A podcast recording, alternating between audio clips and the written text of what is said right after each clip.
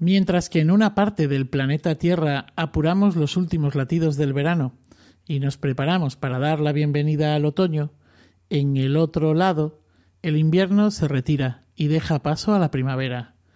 En uno y otro lado, seguimos contando cuentos para celebrar la vida que se abre paso entre rayos de sol, hojas secas, nieves y flores que brotan. Comenzamos.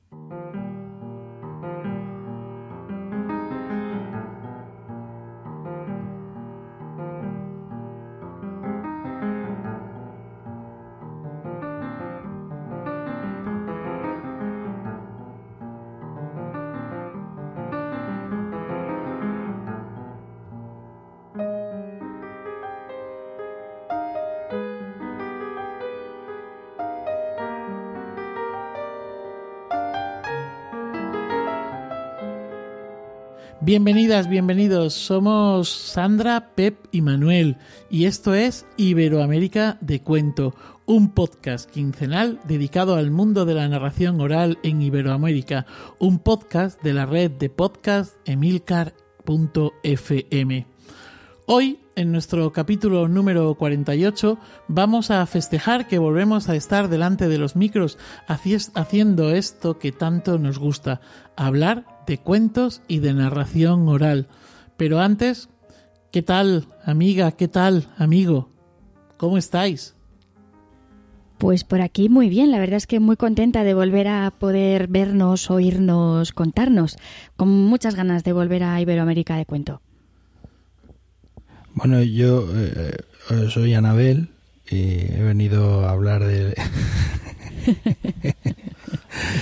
muy contento de estar en el podcast, hombre, muy muy feliz de, volver otra vez a las ondas, a los micros y, eh, muy alucinado que es que hemos empezado con un montón de tropiezas por todas partes.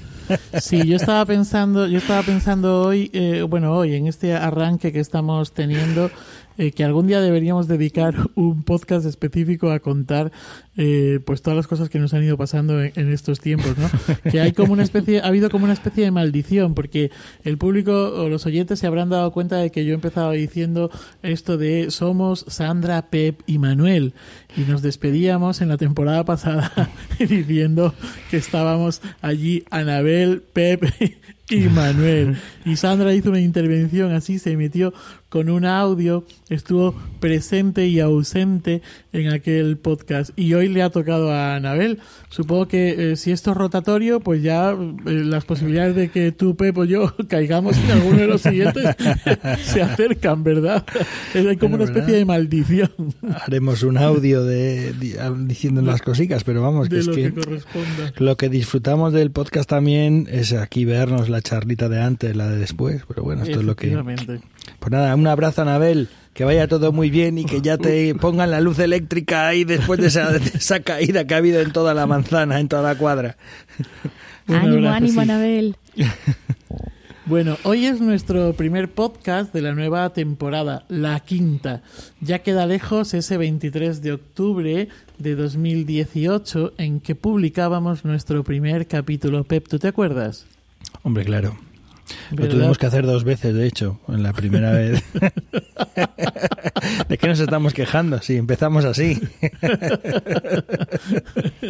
bueno, yo no estaba allí, pero, pero había alguien por ahí que decía, estamos haciendo un podcast, estamos, tienes que oírlo, Sandra, tienes que oírlo. Con que allí venga Pep Bruno insistiendo y lo oí, lo oí. Me acuerdo de ese primer podcast. Perdona, Pep Bruno insistiendo, te estás equivocando. Sería otro. Pasadme a los electricistas aquellos de ahí de Buenos Aires, que ya verás cómo antes de acabar el podcast tenemos a Anabel por tenemos a Anabel con nosotros. Bueno, en esta ocasión hemos querido hacer un capítulo de, de reencuentro, de inicio, de contarnos cómo ha ido el verano o el invierno, cómo nos ha ido en el mundo de los cuentos. Así que por ahí van a ir nuestras intervenciones de hoy. Eh, Sandra, Pep, ¿quién empieza? Pues si queréis puedo, puedo comenzar yo porque yo voy a ser breve hoy porque yo en verano normalmente trabajo muy poco, me dedico muy poco a contar cuentos, no no estamos todo el año viajando y, y, el verano me gusta dedicarlo más a la familia, al descanso y a preparar otros materiales. ¿no? Entonces, yo en verano, sobre todo, leo. Leo mucho y leo muchos libros que tienen que ver más o menos con lo que, con lo que hacemos. Digo más o menos porque, por ejemplo, este verano he leído el ojo desnudo de, de Martínez Ron, de Antonio Martínez Ron, que es un periodista científico de divulgación, que tiene una, bueno, que escribe unos artículos magníficos. Bueno, eh, es un, un, caballero por el que vamos aprendiendo cosas que de otra manera no habría forma de aprender. ¿no? Y, y, me he leído este libro que tiene que ver con la mirada, con el ojo, porque estoy preparando un artículo para la revista de la EDO que tiene que ver con ver, con mirar. Entonces, claro, uno se pone a pensar en ese artículo y dice, hombre, yo esto me gustaría saber más. ¿no? Entonces, claro, en verano tengo tiempo para leer estas cosas que si no de otra manera, pues no, no sabría, no sabría cuándo hacerlo, ¿no? Porque en verano lo que no hago es leer cuentos Normalmente paso todo desde el 1 de septiembre hasta el 30 de junio. Prácticamente estoy leyendo cuentos de tradición oral, por, lo menos han sido, así han sido mis últimos cuatro años. Y en verano intento leer novela, que no, este verano no he leído novela, sino pues leo ensayo o leo algún otro tipo de texto que tenga que ver con esto que hacemos, ¿no? He leído, os voy a decir, así una, para que veáis un poquito de lo más, de lo que más me ha gustado, más me ha interesado, ¿no? Por un lado, fuera de lo que tiene que ver con la narración, he leído un librito de cuentos que me ha encantado y que la Academia de Chile ha, galardonado como el mejor libro que es de Andrés, Andrés Montero, nuestro compañero, querido amigo, eh, La muerte viene estilando, está publicado por La Pollera, unos cuentos absolutamente magníficos, literarios, potentes, muy poderosos, muy vinculados unos con otros. Yo, si tenéis la oportunidad de dar con el libro, no lo dejéis escapar. Por otro lado, como estoy intentando entender qué es el humor, pues leí una, un libro que publicó Blacky Books sobre Gila, el libro de Gila, igual que publicó el de Gloria Fuertes, pues uno de Gila, que es algo así. Va vinculando su biografía con textos eh, y sketch que, que, tenía de humor, ¿no? Con monólogos humorísticos. Entonces es como muy interesante todo lo que va contando de la propia vida y cómo todo eso de alguna forma va rezumando en su propuesta artística, ¿no? Por otro lado, leí un libro de Yela Lepman eh, titulado Un puente de libros infantiles, que es un libro que habla del valor de lo que es la literatura para eh, sanar heridas, para acercar pueblos, para acercar culturas. ¿no? Es un libro absolutamente deslumbrante. Eh, si tenéis oportunidad también, echadle un vistazo. Y, como os decía, el del ojo desnudo. Luego ha habido otros libros que tienen que ver con lo que hacemos. ¿no? De todos ellos, bueno, ha habido otros años que el año pasado, por ejemplo, estaba aquí mirando, el año pasado leí el de Pablo Mauret, el de por qué, creemos, por qué nos creemos los cuentos, que es un libro también bastante asombroso, o el de Nancy Houston, el de la especie fabuladora, ¿no? Pero este año ha habido mm, dos libros que me han dejado en shock. El primero de ellos es el de Will Storr, La ciencia de contar historias.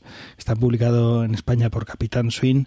Em, es un libro que he recomendado ya en el canal, que he recomendado en redes, tengo una pequeña reseña en el blog y que os animo encarecidamente a que eh, le echéis un vistazo, porque es un libro que explica un montón de cosas que tienen que ver con la narración y con el cerebro. En realidad nuestro cerebro es un cerebro narrador, el ser humano es un Homo narrans, es, es, es, un ser de historias, o sea, somos animales de historias y cómo el cerebro eh, actúa o interactúa o necesita o precisa o cómo trabaja alrededor de las historias. Entonces el libro está muy bien porque está escrito de una manera muy amena, pero tiene gran hondura, o sea, está muy avalado a cada paso, hay referencias de estudios, o sea, es un señor que sabe mucho, este Will Storr, ¿no? Entonces, la ciencia de contar historias o por qué las historias nos hacen humanos y cómo contarlas mejor. Es un librito magnífico que he leído, que tengo completamente subrayado desde la primera palabra hasta la última, no sé por qué subrayo, porque es que la verdad, ¿no?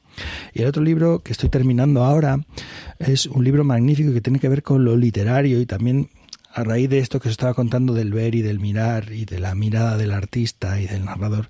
Es un libro de James Good titulado Lo más parecido a la vida. Me faltan unas poquitas páginas, por eso no lo he reseñado todavía. Eh, está publicado en Tauros y, es un libro también absolutamente deslumbrante, ¿no? Esos libros que dices, pero ¿por qué esto ya está escrito si a mí me habría encantado escribirlo, ¿no? Estas, cuando encuentras que alguien ha dicho lo que piensas eh, de la mejor manera posible y que además eso le ha servido como un peldaño para dar un paso más allá de donde tú estabas, ¿no? Dices, bueno, increíble, ¿no? Cómo esto está hecho. Entonces, estos dos libros han sido para mí los dos libros del verano, el de lo más parecido a la vida y el de la ciencia de contar historias. Así que ahí lo dejo. Y esta es eh, la actividad que yo hago en, en, verano y que luego, digamos, de alguna manera me alimenta para el resto del año, porque me da para conversar cada vez que nos encontramos por ahí o para pensar en posibles artículos o para eh, cuando tienes charlas, para encontrar nuevas cosas que contar, comentar, explorar, investigar, jugar, probar, equivocarte. Todo esto a raíz de estos libros de teoría. Pues qué bueno, qué bueno. Yo, al hilo de lo que estabas comentando, leí también un libro de Andrés Montero, el de Tony eh, Ninguno, y me pareció absolutamente fabuloso. No es un libro que, que sirva para el oficio, o sí, porque, mm, bueno, tiene como, como hilo conductor el circo, y creo que los narradores tenemos bastante que ver también con los oficios del circo y es una cosa que tengo ahí y que, y que en algún momento yo creo que, que, algo, mm, algo de esto le meteré mano. Y luego por otro lado está de fondo una edición muy especial de la serie Sade, ¿no? de, de las mil y una noches y la verdad es que es un libro de estos absolutamente fascinante, o al menos a mí me ha parecido fascinante. Luego también cayó este verano en, en mis manos el libro que publicó eh, la editorial de las malas compañías de Isla Elefante, el peligroso viaje de Shackleton a la Antártida, eh, de Carles García, compañero y cuentista, al que también hemos entrevistado por aquí, y que bueno, también eh, me gustó bastante, me gustó además el diálogo que hay entre eh, las ilustraciones, el, el, propio formato también me gustó mucho del, del, libro.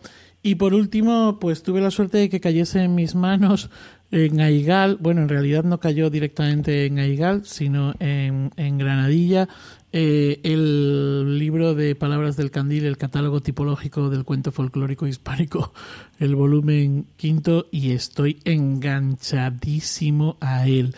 Eh, creo que lo tengo ya como más de la mitad y pero es que me lo voy reservando. Quiero decir que digo ya no voy a seguir leyendo porque quiero quiero, un poquito más otro día. viste el prólogo de viste el prólogo de, de, Pedrosa no es impresionante sí, sí, es, es, impresionante es una absoluta maravilla y bueno creo que en algún momento por aquí por el propio podcast hablaremos de los catálogos eh, tipológicos y de este en concreto eh, porque bueno es muy muy recomendable Sandra no sé si al hilo de esto que estamos comentando tienes tú algo que, que comentar, que recomendar, que decir?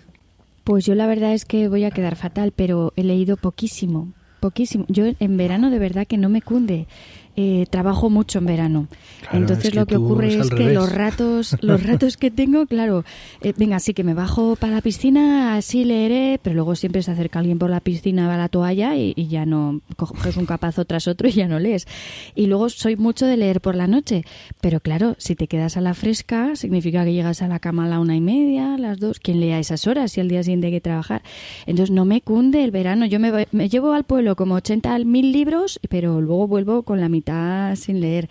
Sí que he leído eh, un libro porque en, eh, voy a un club de, de literatura infantil en la librería anónima en Huesca y en la librería tienen distintos clubs. Eh, yo estoy en el de literatura infantil, pero en verano hacen un interclub y entonces proponen un libro que leemos todos y que luego pues en una cena comentamos y es un encuentro muy chulo. Y este año era Anhelo de Raíces y este sí que lo he leído. No solo este sino que he leído también la, la continuidad la segunda parte y me ha encantado de May Sarton y mm, está muy chulo. Es una poeta y nos habla de su búsqueda de una casa y de un lugar para poder parar de esa vida itinerante de, de clases magistrales conferencias y un lugar para poder tener fijo. Y claro, yo estaba, yo decía, yo necesito eso, un lugar fijo, que no me molesten, que no venga nadie, que, que me pueda tumbar en la piscina y no me vengan a interrumpir la lectura.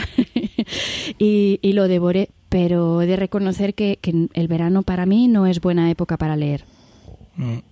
Oye, quería comentaros dos cosillas. Primero el catálogo, por favor, echarle un vistazo que de verdad que ha quedado una cosa bien bonita.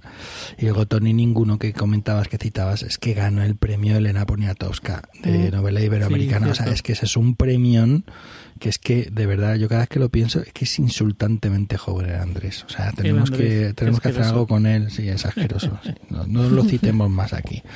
ah, por cierto, Sandra. Está vetado, está vetado. Encontré, eh, hace poco leí un cuento, una versión del Medio Pollo recogida en Aragón por la Rea Palacín que es una pasada. A ver si te la consigo pasártela. Porque ah, me volví loco. Dije, bueno, se lo tengo que contar a Sandra. Perdona, porque estamos en el podcast.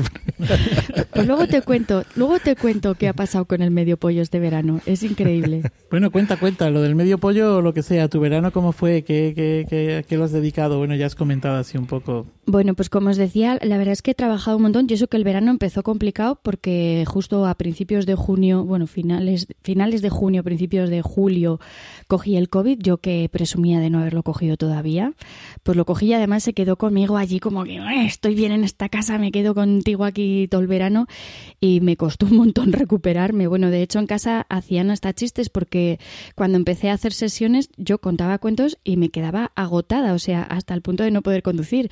Y entonces me decían, venga, que vamos a pasear a Miss Daisy. Y me llevaba a chofer para que me llevaran y me trajeran.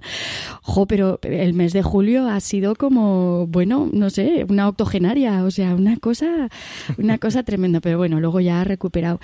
Y lo cierto es que lo de los veranos está siendo alucinante. Es verdad que ya llevo como cinco años que trabajaba empezaba a trabajar bastante en verano, no solo durante el curso escolar, sino también fuera de lo que eran ámbitos de, de, de escolar y bibliotecas pero cada año más. Y fijaros que el año del confinamiento, el 2020, además hubo allí como un salto muy heavy porque al no haber fiestas, pues lo que ocurrió es que sí que se programaba, por lo menos aquí en Huesca yo tuve la suerte de que me programaron mucho porque sí que se podía hacer actos de este pequeño formato, eh, donde las medidas de, de seguridad estaban muy controladas y no había fiestas, había dinero para fiestas, pero no había fiestas, y entonces muchos pueblos me llamaron para, para hacer cosas pequeñitas de, de, narración, tanto para familiar como para adultos. Y claro, eso se ha quedado, y cada año vamos a más. Entonces, este año había días que yo ya me enfadaba dejaba a la familia en la piscina o en el pantano y yo me iba a trabajar y yo decía que yo también quiero quedarme aquí, ¿esto qué es? Pero bueno, muy bien. Y la verdad es que han pasado cosas súper bonitas este verano. Estuve en, en varios festivales. Nada, la semana pasada estuve en, en Alfin Narra y súper bonito, compartido con Bonio Fogo y con Elia Tralara, con, que vino con Usía para hacer eh, Orgullo Rural y me encantó, me reí un montón y, la verdad es que fue muy chulo reencontrarnos así con, con, narradores. Hay un festival aquí en Huesca que se llama Jorearte, que es de arte escénica en la calle y, tuve la suerte de que también me programaron allí, que también hacen un huequito para, para los, para los narradores y encima me conté en un sitio súper bonito que me hacía muchísimo ilusión porque era la casa natal de, de Santiago Ramón y Cajal y habían preparado el, el, jardín de atrás de la casa. Bueno, fue impresionante, un montonazo de gente, bueno, que me venía de, de subidón. Otro sitio súper chulo fue en la Feria de las Brujas que se hace en, en Villanúa, en la Cueva de las Huisas. Daban muy mal tiempo, yo contaba dos tardes y, y la primera tarde ante el, el miedo de si llovería o no llovería me dijeron tienes que contar en el centro de interpretación que ya lo había hecho otras veces, pero había hecho más bien charlas de, de, etnografía que tenía que ver con las brujerías, con las brujas. Y, y, entonces una sesión de cuentos en una charla, no sé, era, era un sitio muy feo la sala. Está muy bien para dar conferencias, pero no para contar cuentos de brujas. Y resulta que en el centro de interpretación tienen eh, una reproducción de las salas, tienen ahí como, bueno, pues como si tuvieran un poco la entrada de la cueva y por ahí, y dije, venga, va, que nos liamos la manta a la cabeza y lo hacemos dentro. Y fue súper chulo porque realmente era como estar dentro de la cueva y las familias alucinaron un montón. Y el segundo día es que yo decía, es que no cabe más gente, digo que, que no, que no podemos contar aquí así, pero fue súper chulo. Y luego estuve en Guadalaviar contando cuentos de pastores, que Guadalaviar está en, Teruel, en la Sierra del Albarracín, y es como, como el sitio, bueno, el donde quedan todavía la mayor cantidad de, pastores trashumantes y ir allí a contarles cuentos era como decir, madre mía, voy a la catedral de los pastores. y fue una, sesión peculiar porque eh, la gente era muy seria, incluso los niños eran muy serios, yo decía, no sé. y, bueno, cuando conté el rabadancito, se vinieron arriba y fue una sesión también muy chula. Y luego una que estoy súper contenta, que volvimos otra vez a Campacruz. Campacruz es un sitio muy bonito, es la casa de unos amigos que está en la entrada del Parque Nacional de Ordesa, en el Cañón de Añisclo, y, y tienen una pradera impresionante, súper bonita en la casa y llevábamos dos años que no habíamos podido hacer el, el, cuentacuentos. Es un cuentacuentos además muy peculiar porque es un cuentacuentos particular, es de la familia para sus amigos, no es una cosa institucional ni nada, sino que es la familia para los amigos. Se hace chocolate de casa, la leche es de vacas de otros amigos, eh, las tortas eh, las hacen en casa, el chocolate es casero por supuesto y la hace um, pues manos expertas la tía de, de la dueña de la casa, que son estas mujeres de pueblo que, que ya las ves con el delantal y dices, imposible que salga mal ese chocolate.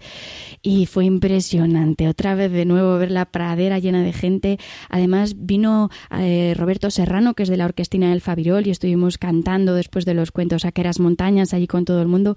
Y hubo una cosa muy chula para la despedida, y es que en Sobrarbe, normalmente para San Antón, lo que se hace es que hay una fiesta muy peculiar que se tocan los trucos, que son unas esquillas grandísimas que suelen llevar eh, los chotos, las cabras, delante del ganado para cuando hacen la transhumancia. Se tocan en San Antón porque es como un ritual para despertar la, primavera. San Antón es en enero y entonces se, intenta despertar a la naturaleza para que llegue la primavera. Y lo que hicimos este año fue que bajó Roberto, que normalmente hace de mayoral en el toque de, de esquillas, en, de trucos, en, en, San Juan de Plan, y le pedimos que fuera el mayoral en, en Puyarruego, en Campacruz porque antes allí se tocaba, pero, pero se dejó de hacer. Y ellos, los, los dueños de la casa de Campacruz, son ganaderos y tienen un hijo además que tira mucho, que, que seguro que va a ser pastor y continuará con el, con el rebaño de la familia y, bueno, los animales que tienen. Y estuvo súper bonito porque subimos trucos de nosotros, de nuestra familia, pero bajaron de Puertolas, bueno, de, los pueblos de alrededores, y estuvieron los niños tocando, diciendo, bueno, que, que la vida en los pueblos está viva todavía, que siguen críos por aquí criándose y creciendo entre estas montañas. Y fue como, bueno, con la carne de pollo allí que no, que no, no, no, sabíamos cómo acabar porque fue tan bonito que, que estábamos súper emocionados. Y luego, por último, os he dicho que no he leído pero este verano sí que ha habido un libro muy especial que, hemos publicado, se llama Historias de antes más o Falordias de antes más de Vizcarrués, eh, una publicación que se hace desde el Ayuntamiento de Vizcarrués con un proyecto que me ha tenido enamorada durante tres años. Empezamos este proyecto en el 2019, pero tuvimos que pararlo por culpa del COVID y resulta que es que durante estos tres años he estado entrevistando a las abuelas y abuelos de, de Vizcarrués, de Eres, de, de Piedra Morrera y, de la presa de Ardisa o la presa de Vizcarrués eh, para que me contaran sus recuerdos. Y entonces la historia era recoger experiencias de vida que luego se tenían que convertir en cuentos. Y, la verdad es que ha sido una, una cosa súper bonita. Yo se suponía que lo íbamos a hacer cada, cada estación, dividiéndolas en, en invierno, primavera, verano y otoño. Al final se fue retrasando un montón. Hemos tenido un montón de citas, he ido un montón de veces a verlas. Digo ellas sobre todo porque son las que más. Y, y ha quedado un libro precioso con ilustraciones de Rosa May y luego una cosa súper especial que fue cuando íbamos corrigiendo eh, los textos, porque yo reescribía lo que ellas me contaban y le daba forma de cuento, pero lo corregía luego junto a ellas. Y entonces íbamos cambiando algunas palabras o alguna cosa que yo entendía mal, pero cuando ellas vieron el libro acabado, es que fue como, como estaban alucinadas diciendo, jo, como todo esto que hemos contado que parecía una, una tontada. Fíjate que al final terminan un libro de más de 200 páginas y bueno, súper emocionante poder estar allí con ellas esa tarde y hacer la presentación del libro para las fiestas de Vizcarrués y, todos guapos y elegantes para, para ver el, el libro de las abuelas. Con que bueno, ha cundido, ha cundido este verano. Ya, ya lo creo, ya lo creo. Estoy agotado de escucharte. Ay, perdón, perdón, yo me enrollo. Me dan ganas de tumbarme otra vez a leer. bueno, eh, como hemos dicho antes, pues eh, Anabel no puede estar por aquello de la maldición, pero nos ha dejado un audio eh, bien interesante. Así que, pues, eh, si os parece, la escuchamos, que nos cuente su invierno y, y bueno, y otras, otras cosas. Hola Manuel, hola Pep, hola Sandra. Sí, venimos con algunos problemas técnicos. Acabo de volver del primer encuentro de narración que organiza la Feria del Libro de Rosario, una ciudad muy importante aquí en Argentina, y que, mm, bueno, se hace la feria después de dos años de no hacerse de forma presencial, así que también fue un reencuentro de la gente de la ciudad y de la gente de la provincia de Santa Fe, eh, de las editoriales y librerías, por supuesto, pero también de narradores y narradoras y titiriteros y artistas de la palabra que, bueno, nos encontramos y, y la verdad que nos emocionamos muchísimo y se ve que fue tanta la emoción que cuando volví a casa me encontré con cortes de luz intermitentes. Así que esto ha sido parte de la, del motivo por el cual no me puedo sumar en este momento simultáneamente con ustedes a, esto. Eh, acá estamos en este momento empezando la primavera y tuvimos un invierno con bastantes funciones presenciales de a poco acá, al menos en Buenos Aires, pero también en muchas otras ciudades de Argentina se está volviendo a encontrarse cara a cara, no solamente acá, en el país vecino de Chile, por ejemplo, se hizo el SINOCH, que es el foro, eh, mejor dicho, el SINOCH, que es una organización chilena de narradores, organizó el foro teórico de narración que vienen haciendo desde hace ya varios años y fue en formato presencial. Em, esto, esto digamos es interesante también para poder ir siguiendo cómo viene esta movida, ¿no? De, de, lo presencial y lo virtual, cómo va conviviendo. Y respecto a esto sí traía una nota de color de cosas que pasan en otras partes del mundo, en este caso en el hemisferio norte, o sea, acompañando lo que ha sido el verano de ustedes.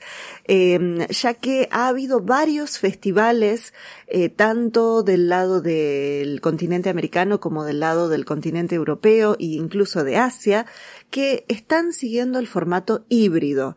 Esta idea de combinar la presencialidad con aspectos o tal vez con ciertos momentos del festival que van a ser virtuales.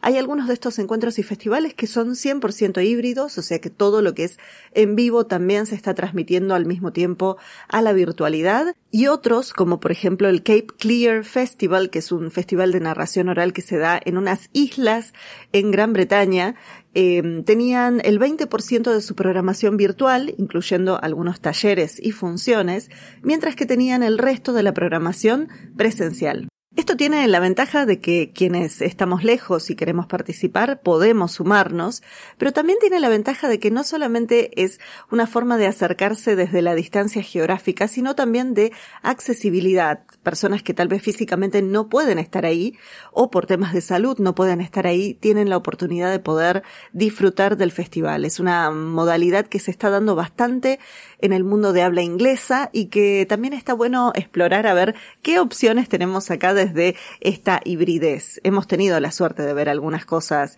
Bueno, estaba pensando en Úbeda, por ejemplo, que las charlas fueron transmitidas por YouTube y, eso permitió justamente acercarnos a quienes estábamos del otro lado del mundo para poder acompañar y escuchar y conocer las presentaciones y qué se está haciendo en este momento. Eh, creo que es algo para seguir explorando. Y pensando también desde lo virtual, eh, la National Storytelling Network, que es la Asociación de Narradores de Estados Unidos, presentó en realidad ellos sponsorearon y es un grupo independiente de narradores que presentó una nueva revista virtual digital dedicada a la narración oral entre otros aspectos, pero ese es su foco principal, que se llama The Story Beast, la bestia de las historias. En este momento, para el momento que estamos grabando esto, va por el tercer número y se puede bajar virtualmente, se puede leer online y cualquier cosa nos pueden preguntar y yo les paso los enlaces.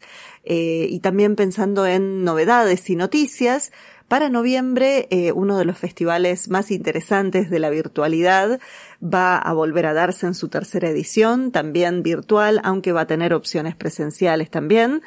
Eh, para quienes estén en Inglaterra, en Yorkshire, el Yorkshire Festival of Stories, que eh, en años anteriores ha traído no solamente alucinantes narradores, excelentes narradores, sino también teóricos como Jack Sipes, que es para quienes lo han leído en español, el que ha, escrito El irresistible cuento de hadas, entre otros, entre otras obras. Bueno, eh, el año pasado él dio para el, para el Yorkshire Festival of Stories una charla que fue fabulosa.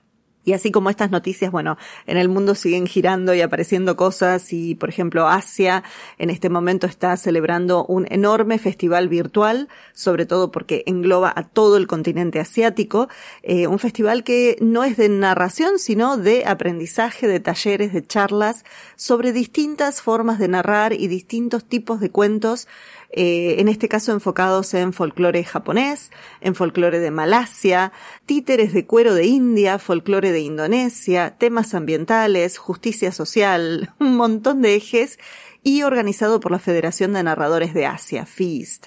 Así que estas son algunas de las novedades que les traigo de lo que ha pasado o de lo que está pasando en estos momentos. Mucha movida me parece y bueno, obviamente siempre quedan cosas afuera, pero es interesante saber cómo, cómo nos estamos activando cada vez más. Les mando un abrazo desde esta distancia y desde esta posibilidad de ir acompañándolos, aunque sea asincrónicamente, y esperemos que para el próximo episodio podamos estar los cuatro juntos grabando. Y les envío además un abrazo a nuestra audiencia de escuchadores y escuchadoras, para decirlo de alguna forma, que vienen acompañando este podcast desde hace tantos años y que bueno, eh, la verdad que venía extrañando cuando empezábamos la nueva temporada de Iberoamérica de Cuento. Gracias, Anabel. Eh, la verdad es que muy interesante todo esto que, nos cuentas. Y, bueno, me toca a mí, me toca a mí. Bueno, yo, yo quiero hablaros también un poco de, de este tiempo estival y de los nuevos espacios, nuevos, viejos espacios en los que se cuenta, ¿no?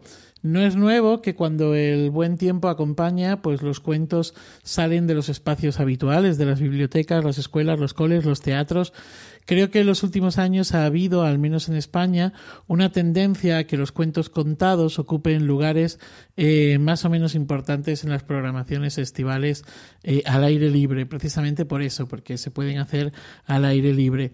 Creo que también con la pandemia hubo como una especie de redescubrimiento de la calle, el parque, la plaza, la playa, eh, motivado por esas necesidades de seguridad, eh, ventilación, etcétera, etcétera, ante el virus. Y bueno, pues creo que este redescubrimiento ha venido para, para quedarse. Eh, son muchas las programaciones que ha habido durante todo el, el verano. Algunas empiezan a coger ya eh, solera.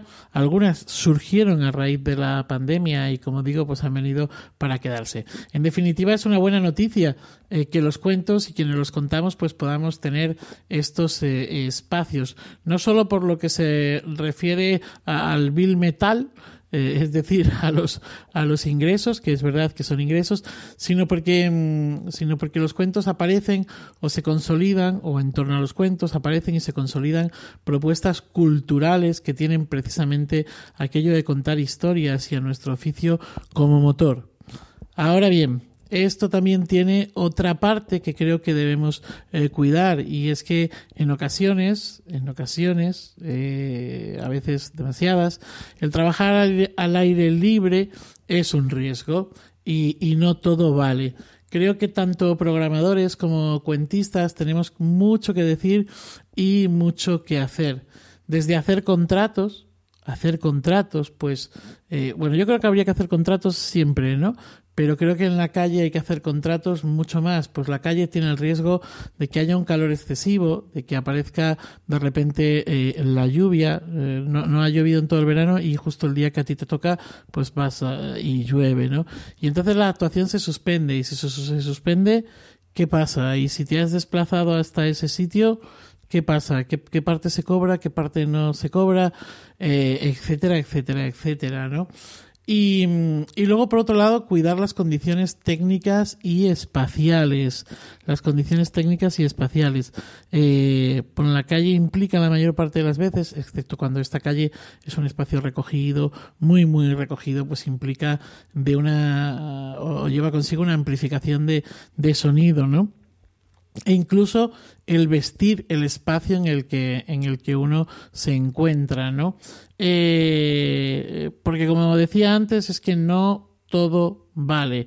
Este oficio, ya lo hemos dicho aquí en más de una ocasión, este oficio es un oficio aparentemente muy sencillo, muy sencillo en cuanto a, a levantar, a poner en escena. Bueno, a ver, tiene un trabajo detrás brutal, ¿no? Que, no, no, descubro nada nuevo, pero que para, para poder contar básicamente hace falta la palabra dicha. Pero precisamente porque es la palabra dicha, también es muy, es muy frágil.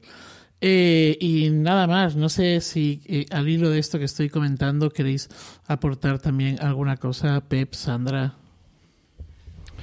Hombre, nosotros hablo ahora mm, no a título personal, sino a título como parte de la comisión web de AEDA, que estamos todo, todo el año programando y preparando la agenda y, como señalando todos los eventos así de referencia que hay, todos los que vamos encontrando, viendo. Hemos pasado de programar en junio el verano con cuatro cositas a, a no, no parar o sea, en verano ciclos, hay ciclos muy antiguos, como el Contando Cuentos de la, de la, de la Biblioteca de las Conchas en, en Salamanca, que lleva pues muchas ediciones, y hay ciclos, pues yo que sé, el de Benicassim, el de Contaconte Salamar, que también lleva mucho tiempo, pero hay ciclos muy nuevos, o festivalitos, o eventos muy nuevos, que están funcionando y que se van consolidando. Sí, sí, el verano se ha convertido es de alguna manera lo que ocurre es que los cuentos se hacen como el resto de la humanidad, se van del colegio y se van de vacaciones, se van a las áreas de vacaciones y ahí sigue habiendo niños, sigue habiendo jóvenes y sigue habiendo adultos que, que quieren disfrutar. Entonces sí, pues no, no todo va a ser bailar en la discoteca, que también, o tomarse unas copas, que también, pero también Claro, que también, pero que también hay sitios, de hecho hay pues eh, espectáculos que son a horas eh, muy tardías para poder contar mientras está bebiendo vino tal, o, o que o, o, hay biblioplaya también, o bibliopiscina, o sea, hay espacios que se buscan con mayor o menor cuidado en algunos sitios son muy, muy cuidadosos con eso, en otros, pues bueno, ahí están, en proceso, ¿no? Work in process. Pero que, que eh, sí, pues, pues ahí están, ¿no? Entonces es algo que es bastante llamativo. Yo recuerdo que, por ejemplo, el, este pequeño festivalito de Jaca, el de Cuentos bajo la luz de la luna, era casi como una cosa en medio del verano que decías, bueno, esto ya lo hemos programado, pues ya hasta septiembre nada pero de pronto mm, la cosa ha ido cambiando, que ha sido, es como muy evidente en los últimos años y es lo que decías tú, que la pandemia ha sido un espaldarazo enorme, ¿no? Así que nada, yo, bienvenido sea. Lo que pasa que, hablo a título personal, ¿eh? eh yo creo que es necesario parar. Hay que, hay que parar para ver. Entonces hay trabajo para todos y tenemos que parar porque también todo eso te, te prepara motores, te alimenta, te da nuevos recursos, nuevos materiales para contar o nuevas perspectivas para ver lo que vas a contar. ¿no? Entonces, si no paras en verano, pues yo conozco compañeros, compañeras que las vacaciones las toman en septiembre otros las, las cogen a lo mejor antes, ¿no? Eh, pero en algún momento hay que parar, porque las vacaciones son para descansar, pero también es para que el cerebro cambie, de actividad, se aire, se oxigene, se refresque y cuando te pongas otra vez a contar vengas con hambre. Pues muy bien. Eh, Sandra, ¿alguna cosilla? Sí, yo sobre todo, ya de normal hacemos hincapié en que hay que tener cuidado y hay que preparar bien los espacios, pero es verdad que en verano se, se sufre un poco más. Mm, sobre todo lo que está ligado a fiestas de pueblos, que de esto también se programa un montón. Yo por lo menos tengo un montón de, sesiones en verano de fiestas de pueblo, por la tarde, por la mañana, para familias. y, y eh, hay lugares donde lo cuidan es una maravilla, que llegas y te sientes como, como una reina. Y hay otros sitios que dices, ay, la leche, ¿dónde me he metido? ¿Qué va a ser esto? Y este verano, por ejemplo, ocurrió en un pueblo de Teruel, que además yo tuve que salir de aquí súper temprano porque lo pusieron a las 11 de la mañana para que no coincidiera con el Bermú.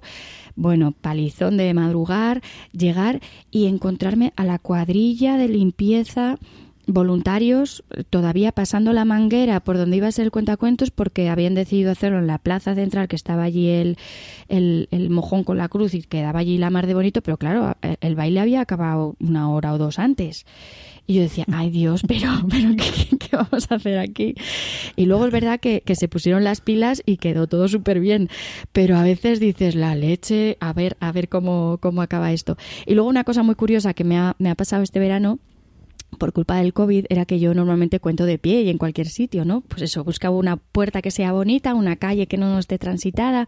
Normalmente por aquí los pueblos son muy tranquilos, pero con esto del COVID estaba realmente agotada, entonces aguantaba a lo mejor un cuento de pie, pero luego ya no podía aguantar más. Y me he acordado un montón de Pep, me he acordado de Guti, me he acordado de los cuentos de viejas, de Celso, y, y he estado todo el verano pidiendo sillas de Anea, sillas majas, para poder poner en, en, en, en lo que es el, el, escenario o el sitio donde, donde me tocará contar. escenario nunca, no, o sea, no escenario, sino me refiero a la plaza, la calle o el sitio donde contará, para que no desentonara mucho. Y ha sido súper divertido porque la gente de repente pides una silla maja antigua de estas así de Anea, que, de madera, que quede bonita, y, y ya es, ay, ay, ay, qué estrés, ay, qué estrés. Pero la verdad es que me han puesto sillas muy chulas y, no se cuenta mal sentada, Pep. Es una experiencia curiosa. Claro. ¿eh?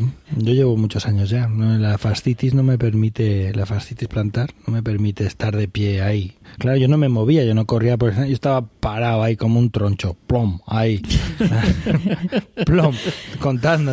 Pero ya llega un momento que cada vez que termino de contar tengo los pies que no, que es que veo las estrellas. pues sentado. Y sentado se cuenta igual. Lo importante es que te vean, claro, si estás sentado.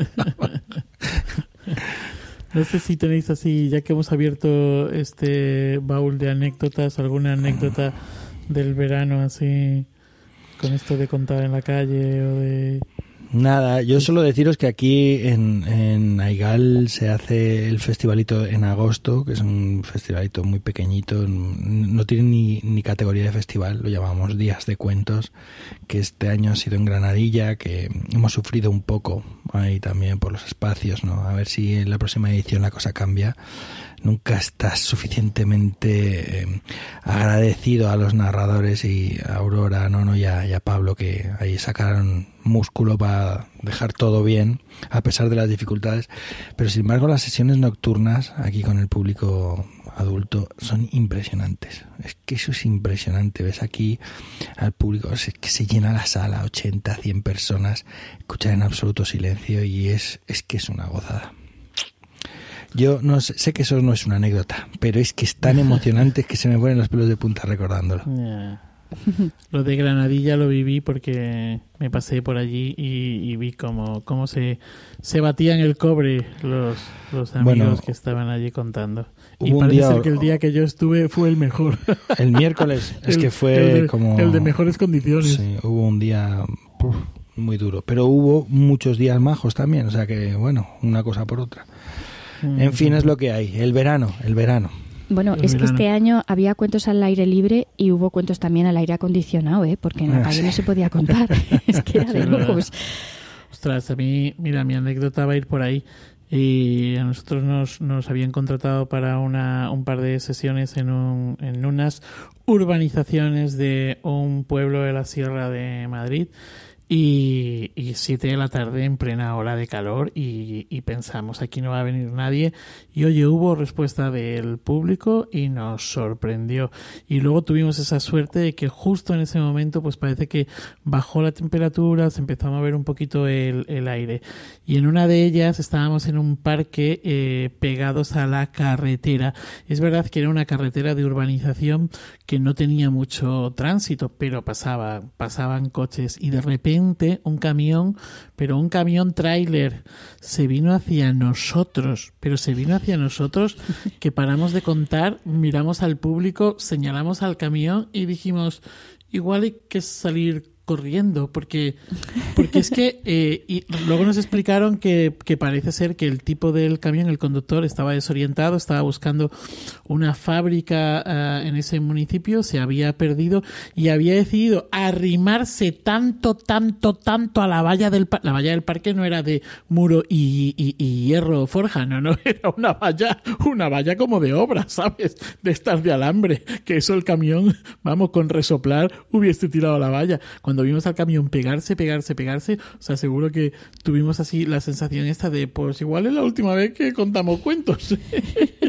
y, y sí, por eso lo de las condiciones, ¿no? Que también a veces te fías porque hablas con los técnicos, los técnicos te dicen, sí, es un parque, hay sombras, pero no te dicen que hay una carretera al lado. Eh, una carretera que, que, puede molestar, distraer, eh, etcétera, etcétera, ¿no? Oye, hay, que pensar, eh, fijaos ahí un par de ciclos, creo que en España hay tres ciclos o tres como eventos que son de cuentos eróticos así explícitamente. Y dos de ellos son en verano, como que los cuentos Warrings funcionan muy bien ahí. Eso es, apetece más el verano. ¿no? El, el, ciclo de Zamora, que dura todo el mes de julio, ¿no? Es una vez al mes. Y, y bueno, los cuentos golfos de, de Cabanillas, que precisamente para, hablando de espacios, ahí cuidan muy bien el espacio. Tienen un pasaje al lado de la biblioteca, el pasaje este de la golfería, ¿no? Tienen un perrito al lado, en la, en la casa de al lado, que ladra cuando se aplaude, es bastante educado, porque no ladra durante la sesión. Y bueno, aunque la iluminación ahí, ahí, pero año a año, como que eso también ves estas cosas que se van consolidando, que empezaron con la pandemia. Es que está muy bien, porque ahí, luego, luego insisto, ¿eh? hay ciclos, festivales como el de Segovia, el del Espinar, que tienen, que están muy consolidados.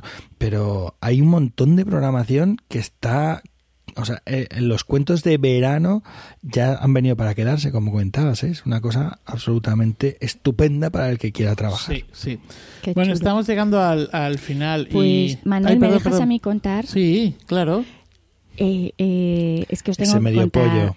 El medio pollo, eso es. Bueno, primero otra otra cosa. He contado este verano bajo unos árboles impresionantes. Tengo una colección de árboles para contar. Sauces, robles, moreras, bueno, impresionante. Y en Estada, por ejemplo, lo que ocurrió fue que eh, la plaza donde teníamos que contar, a pesar de que era las siete y pico, las ocho, hacía mucho calor. Y entonces una semana antes decidieron que no, que lo iban a cambiar a otro sitio del pueblo. Y han recuperado una placita de unas moreras que se la había comido la y que no bajaba nadie allí y, la limpiaron para los cuentos y estaba todo el pueblo como emocionado diciendo, ay, mira que hemos recuperado la plaza del torno, qué guay. Y luego el medio pollé. El medio pollé Resulta que eh, hay una versión que recogió Carlos González Sanz aquí en, un pueblo cerquita de Huesca, en Barluenga, con un medio pollé muy peculiar. Y entonces llevo, pues este verano lo he contado un montón, un montón, todo el verano he estado contando el medio pollé. Y mm, súper divertido, que resulta que llego a, un pueblito que, está cerca de aquí de Huesca y, me habían contratado dos sesiones. Entonces estoy en una en julio y en otra en agosto. Y en la sesión de julio, pues cuento medio pollé. Cuando llego en la sesión de agosto, eh, aparco, era, era en la piscina, al fondo de la piscina, que tienen también unos árboles así muy chulos, aparco a la entrada de la piscina y, estaba, como esa valla tuya, Manuel, pues la piscina estaba con esas vallas así, y justo en esa zona donde yo aparco estaban las canastas de baloncesto, así que yo pongo un pie en el suelo, bajo del coche y de repente se acerca un niño a la valla y me empieza, Sandra Araguás, Sandra Araguás, ¿te acuerdas de mí? Y yo, sí, sí que me acuerdo, pero, pero no me acuerdo de tu nombre, porque era un niño que en la sesión anterior pues había participado mucho. Y, me dice que soy Xavi. digo, ah, hola Xavi, ¿qué tal? Y dice, bien, que te estábamos esperando. digo, hala, qué ilusión, ¿no? Que estáis esperando aquí a la cuentista. Y dice, bueno, estamos esperando al medio pollé. Y yo, ¿cómo? Bueno, pues emocionados con el cuento del medio pollé todo el verano, todo el mes que, hubo por medio, haciendo chistes del medio pollé, eh, jugando al medio pollé, pero es más, es que llegan las fiestas, fiestas que tenían el baile, la cena y todo esto, y tenían una cena que les traía un catering. ¿Y a que no sabéis qué había para cenar que trajo el catering? ¿Pero dices? Medio, medio pollo en cada bandeja. Oye. medio pollo en cada bandeja. Entonces, todo el verano han estado con el cachondeo de Sandra Araguas y el medio pollé y, y, que no había manera, que no me dejaban contar otro cuento. Y yo decía, pero ¿cómo os voy a contar otra medio pollo, hombre? Pero además con la expectativa que habéis creado, digo, no lo puedo volver a contar. Con que al final los convencí, contamos otros cuentos de, de tradición oral y, nada, se ha quedado pendiente que, me, que, voy a volver en invierno a contar otra vez medio polle. Bueno, pues, pues estamos llegando al final, como decía antes, y bueno, a ver, estamos llegando al final de este capítulo, pero estamos empezando temporada.